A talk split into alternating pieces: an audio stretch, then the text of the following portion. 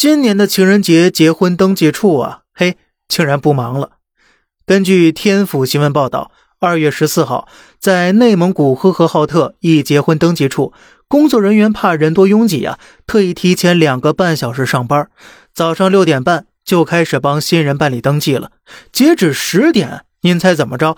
竟然才办理了五十对左右，连工作人员都不得不感叹呢，没想到来的并不多呀。像往年二幺四、五二零这种特殊日子，排队的人那可是多了去了。网友评价：现在的年轻一代那都理智了，毕竟没证也能生娃了。可能明天离婚登记处啊，才需要六点半上班吧。据悉呀，二零二二年全国离婚率为百分之四十三点五三，结婚率却仅为百分之五点二二。女性平均初婚年龄也从一九八零年代的二十二岁，持续推迟到了二零二零年的二十六点三岁，到现在的二十七点二岁，将近三十岁了。很明显呢，现在这年月，饭可以乱吃，但是婚呢可不行乱结。之前是挑个日子扎堆领证，往后啊那是不挑日子排队离婚。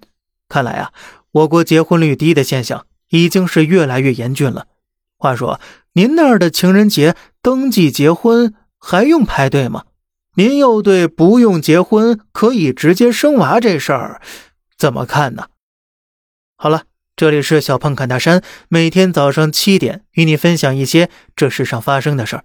观点来自网络，咱们下期再见，拜拜。